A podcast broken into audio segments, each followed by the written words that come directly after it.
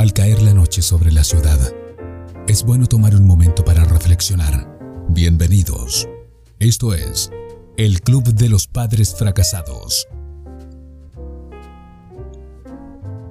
Hola a todos, bienvenidos a una nueva edición del Club de los Padres Fracasados. Soy Ariel Osores y es un placer estar nuevamente en un nuevo episodio. No sé en qué momento del día lo estás escuchando, pero aquí estamos nosotros desde los estudios de Yunoia en Leandro en Ale Misiones, tratando de conversar sobre diferentes temas, enfocados siempre desde nuestros errores, desde nuestros fracasos. Eh, hacía algunos podcasts atrás, hablaba sobre que hay gente que le complica esto del club de los padres fracasados, pero sabes, se trata de conectar con una comunidad de gente que por ahí ha intentado cosas, que ha em, buscado alternativas para poder lograr sacar la familia adelante y por ahí no ha tenido tanto éxito. Y a veces este tipo de podcast de familia les ayudan a intentar algo nuevo, pero no, no nos paramos desde la óptica del mira lo que te tengo que decir, sino desde la óptica de lo intenté, fracasé igual que vos y esto me ayudó, esto me funcionó y por eso hacemos un podcast como este llamado El Club de los Padres Fracasados y es un placer si es la primera vez que estás eh, aquí entre nosotros compartir con, contigo toda esta información. Esta es la segunda temporada de este episodio de, de este formato en el cual lo hacemos más íntimo, más a corazón abierto y podemos llegar a través de Spotify a diferentes hogares. Así que gracias, gracias por estar ahí. Te cuento que el podcast pasado, si no lo escuchaste, eh, va a estar bueno que vayas y que lo encuentres, que es codependencia y consumo problemático. Estuvimos hablando justamente definiendo estas características de lo que realmente es el consumo problemático, que en pocas palabras es cuando ya el consumo afecta nuestra realidad, nuestra vida cotidiana cotidiana, lo laboral, eh, el estudio, la manera en la que nos relacionamos con los demás y también lo que tiene que ver con esta actitud que adopta el codependiente o ese familiar que trata de minimizar lo que le está pasando al adicto y es como una especie de ayuda y soporte para aquel que está en consumo problemático pero que no ayuda realmente. estuvimos reflexionando durante 16 minutos acerca de todo eso y hoy queremos darle como una especie de continuidad pero hablando sobre un tema extraordinario personalmente a mí me, gusta mucho que tiene que ver con el capital de recuperación que todo adicto tiene cuando la familia es soporte y apoyo. ¿no? Hay un capital de recuperación que justamente es un término acuñado, ahora enseguida te voy a contar de todos esos detalles por, por especialistas que entienden que dentro del marco de la familia pueden encontrarse estas características como las de las capas de una cebolla, ¿no? que capa a capa van construyendo la, la cebolla hasta llegar al núcleo? Bueno, de la misma manera entonces Así funciona el capital de recuperación que también la familia posee y que el adicto posee. Ya hablamos acerca de esto. Ahora te invito a que podamos tomar notas, sentarnos, acomodarnos porque te quiero dar formalmente la bienvenida al Club de los Padres Fracasados. Estás escuchando el Club de los Padres Fracasados. Como te venía diciendo, hoy vamos a hablar sobre el capital de recuperación eh, y Grandfield y Klaus ya en el año 1999 acuñaron este término con Recovery Capital, que es el término en inglés, que ya desde el año 99 hacía alusión a esta cantidad y cualidad de recursos internos y del ambiente del individuo en los cuales se apoya para mantener la recuperación del problema de abuso y adicción de las drogas. Tiene que ver con toda esa cantidad de herramientas y recursos que tiene el adicto para apoyarse para mantener la recuperación. Vos sabés que dentro del ciclo de recuperación de alguien que está en consumo problemático están las llamadas recaídas, ¿no? Es muy constante esto de que la persona viene bien y de repente recae. Y en dentro del, del sistema de recuperación está contemplado que el adicto recaiga, que caiga, que vuelva a las andanzas, por decirlo de una manera sencilla. Y esto es parte, parte del proceso de salir adelante, porque es como la vida, ¿no? Eh, la Biblia en ese sentido dice que el justo se cae siete veces, o sea, no dice que alguna vez, o sea, son como mínimo siete caídas, pero de todas se levanta cuando tiene fe. Bueno, el adicto le pasa exactamente lo mismo, ¿no? El adicto tiene un proceso en el cual va interior, primero lo niega, minimiza, todo esto que ya hablamos, pero también en un momento lo internaliza lo acepta y comienza a trabajar. Pasa de la negación a la aceptación, pero también en el medio hay altos y bajos por un montón de factores que no vienen al caso del día de hoy. El tema es que esta persona que está tratando de salir adelante necesita que la familia sea un soporte y un apoyo y que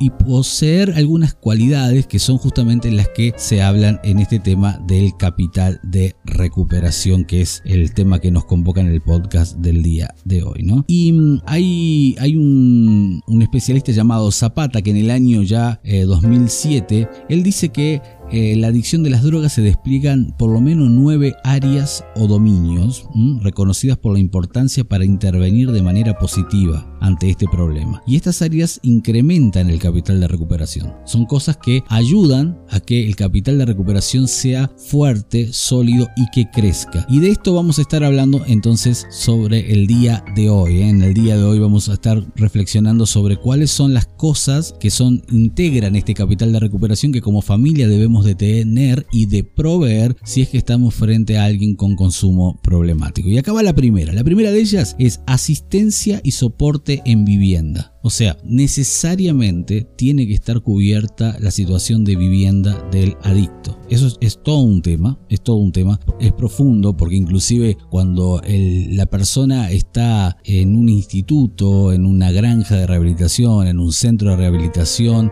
ahí muchas veces funcionan las cosas porque está en otro ambiente, ¿no? Pero de repente cuando sale de ahí y tiene que volver a su propia casa o a su ambiente, quizás hay un montón de carencias o de necesidades, no solamente edilicias, también afectivas, que hacen que no, aquello no se contemple en un lugar de contención y de hogar. Entonces, lo primero que el adicto necesita es sentir a la casa como un hogar, ¿no? Y para eso tiene que haber cierta estructura armada. Lo que tiene que ver con lo emocional, pero también lo que tiene que ver con la, estructura edilicia, con un lugar seguro, con un lugar limpio, con un lugar ordenado. O sea, el desorden, eh, la desidia, todo esto ayuda a mantener una cultura de una conducta adictiva. Entonces, como primera instancia, asistencia y soporte en la vivienda. Segunda cosa importante para ser parte del capital de recuperación tiene que ver con acceso o continuidad en procesos educativos. O sea, si es un adolescente, él debe de continuar la escuela. Si es un adulto, tiene que tener la posibilidad de seguir soñando y desarrollándose. Sabes que yo he conversado con mucha gente que tiene algún tipo de problemas con, alguna sustancia y muchas veces la desolación, la desesperanza, la falta de, de fe en cara al futuro hace que uno termine aceptando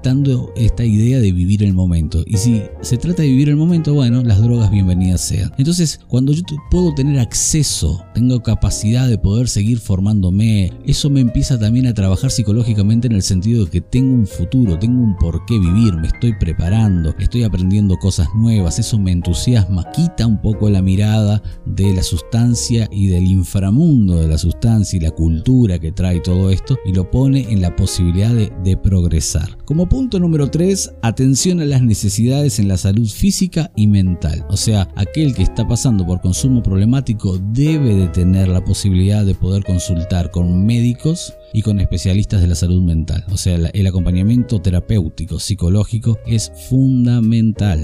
Es fundamental. La familia es soporte, la familia es guía, pero a veces necesitamos de ayuda profesional. Entonces, para sumarle, incrementar el capital que la familia tiene, uno tiene que tener redes de apoyo, redes de contactos y necesita de los profesionales de la salud y de la salud mental. En cuarto punto, posibilidad para el desarrollo de habilidades vocacionales y oportunidades de empleo. Un poco relacionado con lo que veníamos hablando, tiene que ver con que la persona pueda desarrollar su vocación. Si le gustan las cuestiones manuales, que pueda estudiar electricidad, carpintería, ebanistería, bueno, eh, repostería, lo que sea.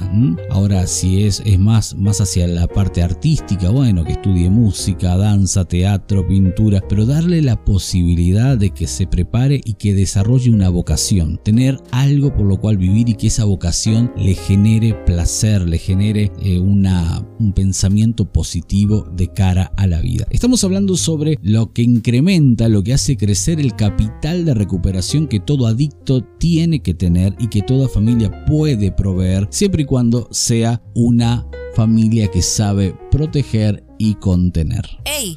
¿Te está gustando este podcast? Dale, suscríbete y no te pierdas ninguno de nuestros contenidos. Como punto número 5, soporte y empoderamiento familiar. ¿Mm? Ahí estamos hablando de la importancia de la familia como factor de protección, pero de soporte, ¿sí? De, de, atención, de poder abrazar, animar, sobre todo cuando hay momentos de recaída, cuando hay momentos donde la cosa se complica, que la familia sea empoderada. Y para eso hay un montón de factores que ayudan a la familia. La familia tiene que saber tratar con el adicto, tiene que saber conversar con él, tiene que buscar ayuda profesional también, tiene que tener terapia socioeducativa, o sea, tiene que ir con gente profesional que le pueda ayudar a ver cómo resolver las cosas cuando el consumo problemático ha llegado de puertas para adentro. Entonces es importante que el adicto sepa que la familia es un soporte, que la familia está aprendiendo, que la familia está siendo atravesada por este principio, por esta, por esta situación, pero también que la familia está sabiendo cómo ayudar. Entonces es aporte y la familia se empodera. Cuando yo como padre aprendo algo nuevo,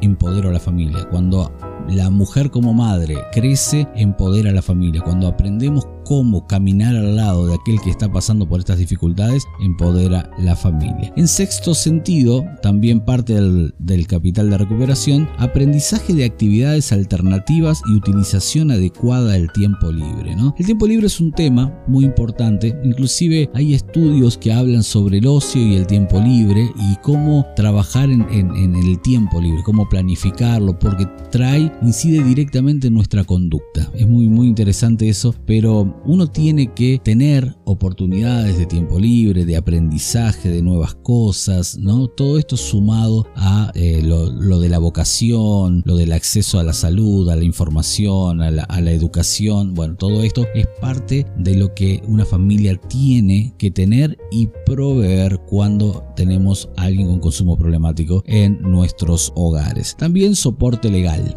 sobre todo cuando eh, estas actividades relacionadas muchas veces al consumo problemático traen problemas eh, legales. ¿no? Es importante tener también la, el acceso a situaciones de, de de administración, pero también como conocimiento en estas cuestiones de, lo legal. ¿sí? Hay mucho desconocimiento, el tema jurídico es muy amplio. Eh, también una de las cosas que yo he visto con lo jurídico es que uno que no tiene formación jurídica, eh, cuando lee las cosas las interpreta de una manera que realmente no es lo que verdaderamente dice la ley. Entonces para eso eh, los abogados y toda esta gente especializada nos ayudan a entender un poco más qué es lo que está pasando, en qué momento, en qué estadio legal estamos cuando se trata de alguna dificultad eh, producida por el consumo problemático. Dentro del aspecto número 8 de este capital de recuperación, entonces está el acompañamiento y apoyo de pares y grupos de apoyo. Y acá entra eh, Alcohólicos Anónimos, acá entran los grupos de autoayuda, acá entra el club deportivo del barrio, acá entra la iglesia. Acá entra eh, todos aquellos grupos que pueden ser como redes de apoyo y es necesario. Hay algo muy interesante, algún día lo vamos a tratar solamente en un podcast que tiene que ver con esta cuestión de la identidad del adicto. ¿no? Yo he visto, he trabajado con muchos eh, chicos que han, que han transcurrido por estas circunstancias y he visto que en algún momento asocian esta situación con su propia identidad. O sea, es como que ellos son lo que consumen y escuchan la música que, con, la música que genera o, que, o que les involucra en esa subcultura de tal o cual sustancia, ¿no? Entonces, eh, en algún momento se convierten como que la identidad de ellos está relacionada 100% con la droga. Están así es que algunos, yo no pienso esto, pero algunos dicen, bueno, hay que seguir enseñando, incentivando a que el adicto no se recupera nunca. Entonces yo siempre escucho, eh, por ejemplo, en los grupos de, de alcohólicos anónimos, yo soy Juan y soy alcohólico, pero hace 50 años que no tomo una gota pero me sigo identificando como alcohólico. Algunos aplauden eso, yo personalmente creo que existe la recuperación, sobre todo desde un enfoque bíblico y cristiano. Yo creo que Dios puede cambiar las circunstancias y no me tengo que identificar continuamente con eso. Entonces para eso necesito por ahí un grupo de pares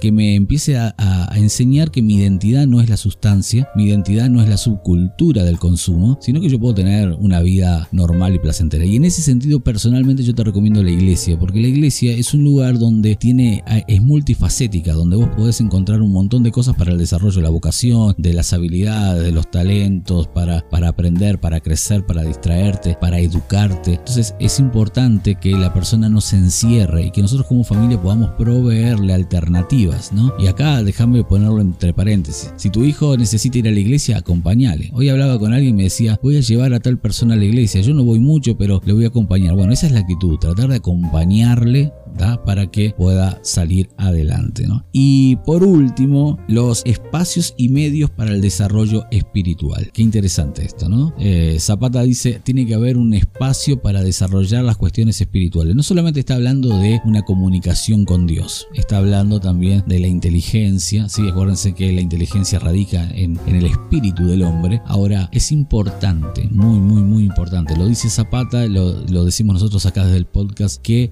pueda conectar el adicto con su parte espiritual, que se despierte ese interés por eh, conectarse con Dios, pero también eso llevarle a poner a pleno su inteligencia y sus capacidades, ¿no? Y mm, vos sabés que estadísticamente aquí en la Argentina los centros de rehabilitación cristianos tienen mayor, mejores y mayores resultados en la recuperación. ¿Por qué? Porque conectan a las personas con Dios, conectan con esa espiritualidad y al parecer eso está dando mejores resultados y esto que te digo no es opinión, son datos. Entonces yo creo ahí está la clave. Y considero, para terminar, que las familias tienen esta capacidad y esta característica de poder ayudar, contener, soportar a aquel que está pasando por consumo problemático. Y es una invitación a reaprender, a caminar juntos, porque todos nosotros tenemos ciertas habilidades que lo único que hay que hacer es sacarlas y ponerlas sobre la mesa a la hora de ayudar a aquellos que la están pasando mal.